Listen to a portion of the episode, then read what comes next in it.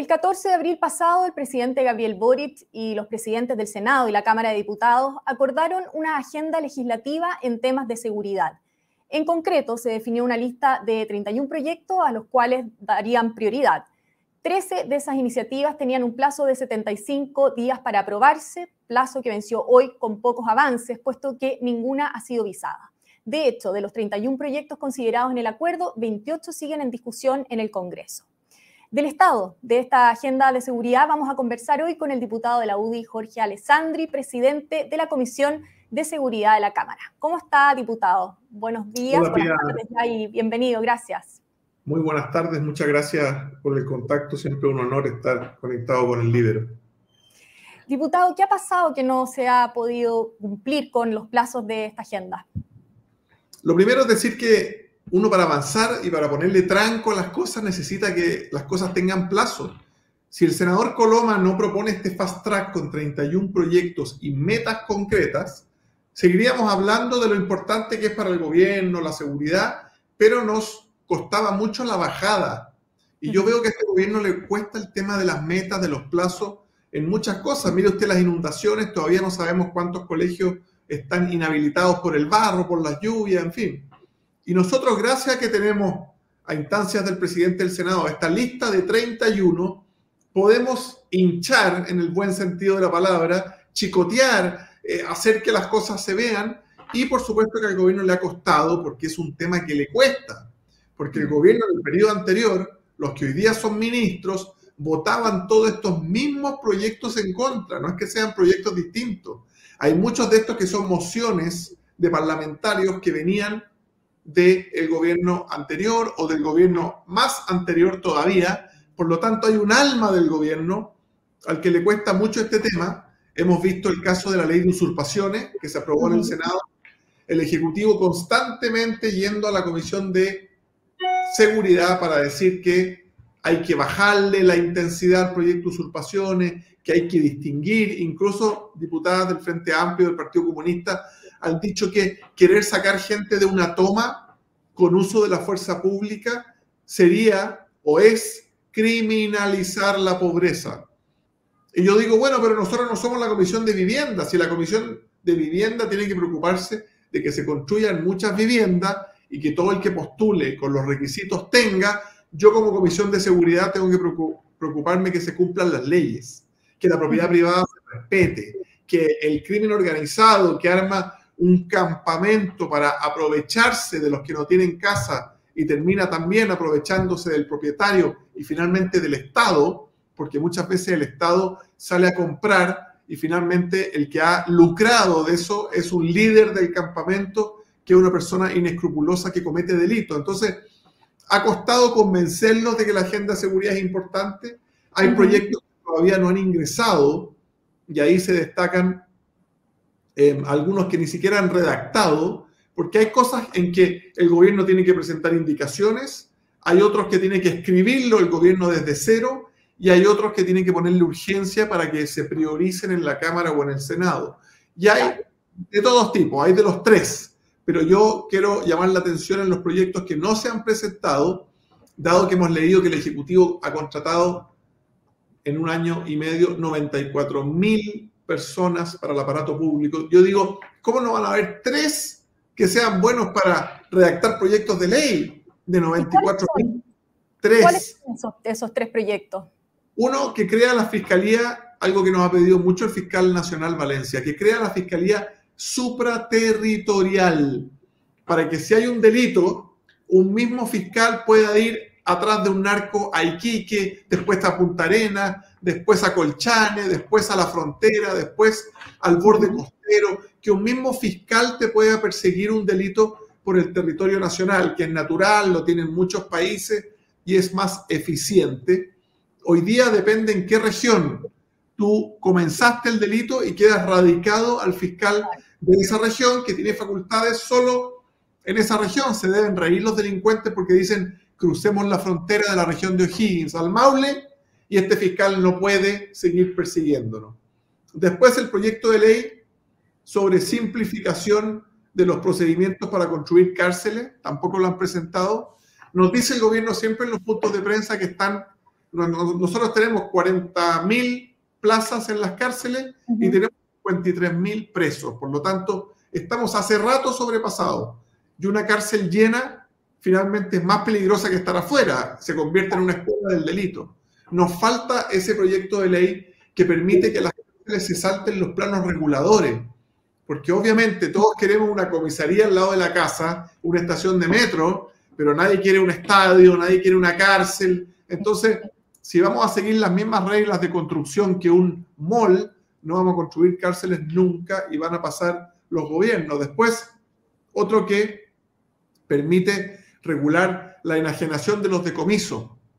Cuando tú le quitas algo a un delincuente, se va a una bodega hoy día y se pierde. Tú podrías ocupar eso, ocupar la droga para ponerle una trampa a otra banda, ocupar el dinero para infiltrar agentes en una organización criminal, en fin, después... Eh, esos son los tres proyectos que debía eh, presentar el gobierno y que no ha redactado según, según nos cuenta. No los ha ingresado formalmente al Congreso. La ministra Toá nos podrá decir que están redactados en un cajón, pero yo digo, no han ingresado, no han ingresado formalmente al Congreso y el Congreso se toma su tiempo y ahí yo lo reconozco. Tenemos dos cámaras, tenemos la comisión especializada, o sea, del Congreso no sales antes de tres meses como mínimo. ¿Y entonces qué pasa con los plazos que se pusieron? ¿Eran poco reales? No se están cumpliendo esos plazos.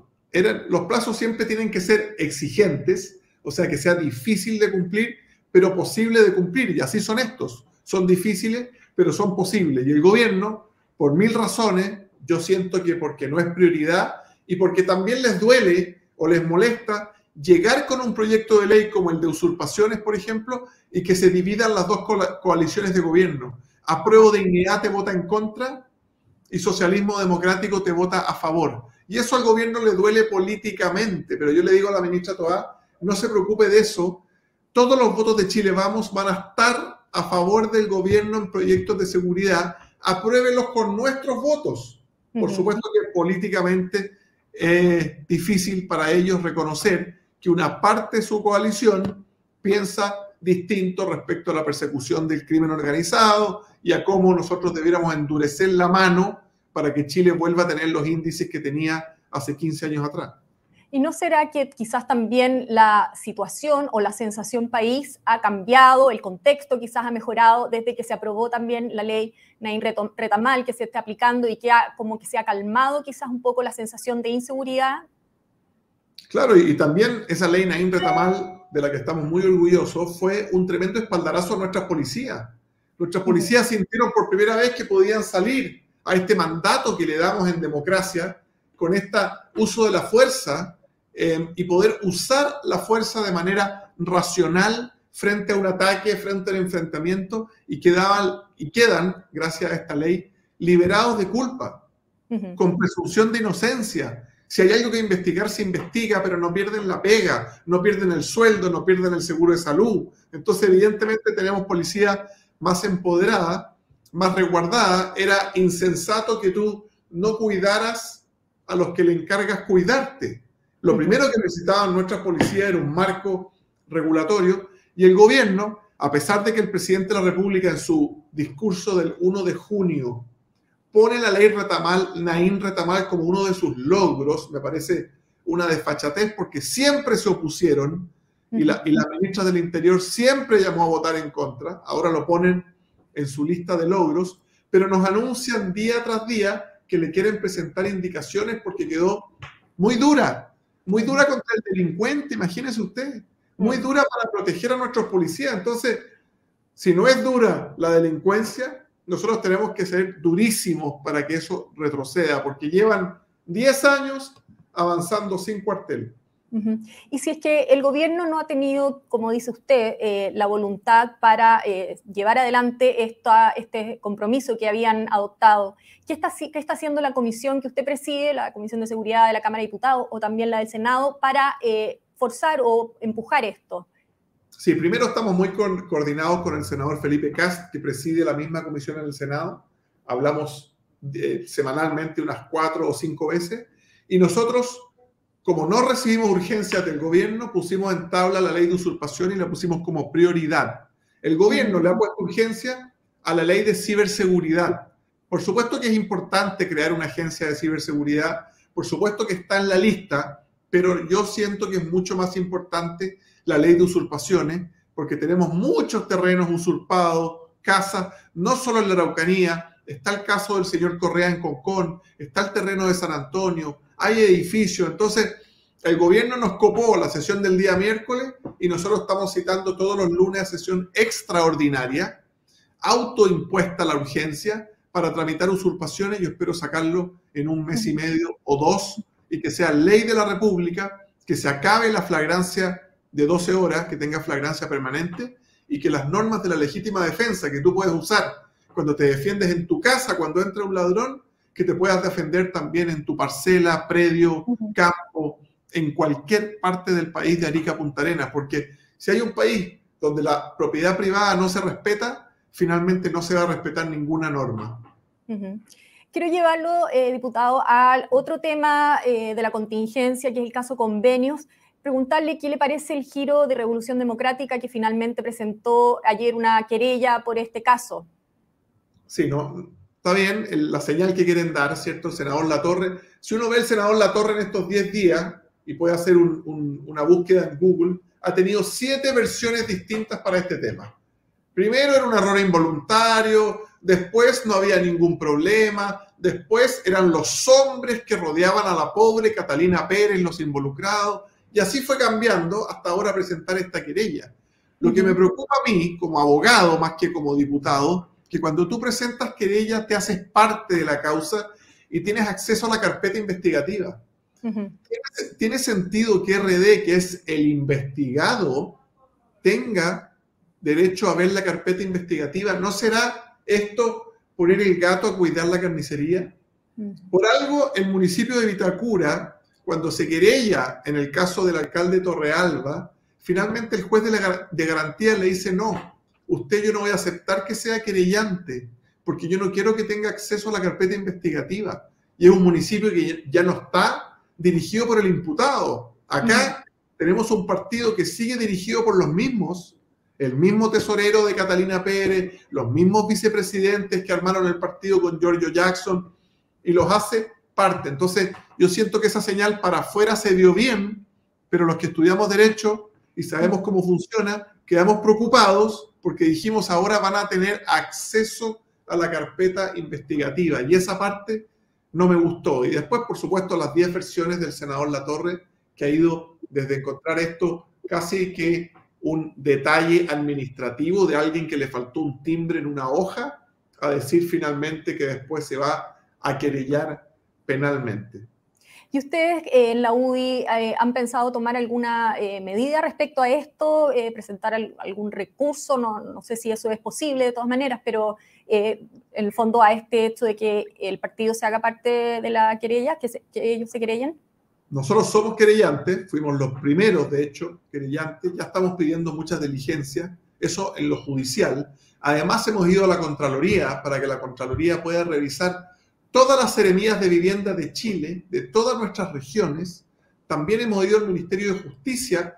Recuerde usted que el Ministerio de Justicia es el encargado de supervigilar a las fundaciones y te mm. puede quitar la personalidad jurídica, te puede revisar los papeles y si ve que hiciste algo tramposo o algo que no informaste, te puede quitar la personalidad jurídica. No, pero, me refiero con respecto al, a la querella puesta por el partido, por Revolución Democrática. Si ustedes... ah. Ah, respecto a esa querella, bueno, evidentemente por las razones que yo le di, nosotros vamos a pedir al fiscal que los saque a ellos porque no queremos que sean parte interviniente, no queremos que tengan acceso a la carpeta investigativa, no creemos que sea positivo poner el gato a cuidar la carnicería en palabras coloquiales, ¿cierto? ¿Y eso ah, están eh, en conjunto con los demás partidos de Chile Vamos o con, o con otros partidos? Lo hemos, lo hemos solicitado solo nosotros, pero evidentemente se pueden ir plegando otros querellantes y esperamos que así lo hagan. Ahora, en lo político, nosotros le pedimos al presidente de la República que suspenda por tres meses todas las transferencias directas a cualquier fundación. Evidentemente que van a caer justos por pecadores, porque hay muchas fundaciones que hacen bien su pega, pero el presidente tiene que dar una señal fuerte, constituir una mesa con la Contraloría decir cómo se van a revisar los pagos en adelante para que no vuelva a ocurrir esto y de ahí seguir, pero no lo ha querido hacer. Siguen emitiendo cheques a distintas fundaciones. Quizás nos vamos a encontrar con cosas más grandes que los 426 millones. Ya nos encontramos con el Departamento de Democracia Viva en Ñuñoa, que lo rendían como arriendo, le ponían precio de 3 millones y medio y era una vivienda. No habían escritorios, habían camas de una familia que no trabajaba en la fundación, que tenía, por supuesto, relación con Catalina Pérez. Entonces, esos 3 millones y medio, que no es el precio de mercado, porque si usted lo arrendara como departamento, quizás valdría 800 mil. Se quedaba la dueña del departamento, se los devolvía a la red del señor Andrade.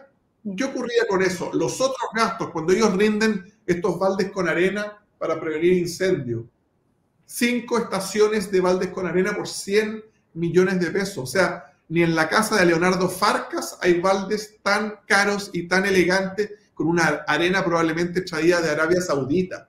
Entonces, si este ejemplo al presidente no le mueve el piso y dice, deténganse todos los pagos a las fundaciones porque nos vamos a juntar contra Lor, Ángel Valencia, fiscal nacional, y vamos a hacer una nueva lupa para que cada vez que salga un peso se tenga que rendir, a mí me escriben comités de vivienda de mi distrito y me dicen, diputado, llevo seis años esperando.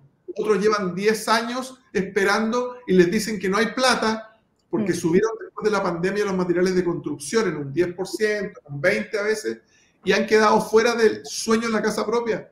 Y al mismo tiempo, con ese mismo presupuesto, salen 1.500 millones para una fundación, 426 para los baldes con arena, 800 para el Maule, que también era ex asesora de Catalina Pérez. Entonces, esa gente llora de frustración porque le están robando el sueño de la casa propia.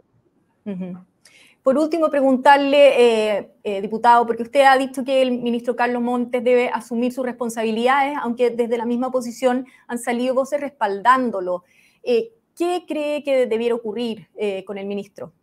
Mira, el presidente de la República tiene que dar una señal de que esto le importa, lo ha dicho, ha dicho no pongo las manos al fuego por nadie, pero tiene que pasar a la acción. Una opción que yo le he dado es suspender los pagos. Otra es la responsabilidad política. Y aquí tiene dos responsables.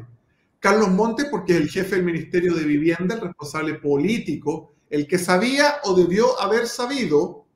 Yo he trabajado en la administración pública. Si usted tiene un cheque de 420 millones que está saliendo al pololo de la vicepresidenta de la Cámara, que no ha rendido ni el 3% de los gastos, que no tiene el giro de construcción y que lleva pocos meses existiendo como fundación, eso prende todas las alarmas en la administración pública.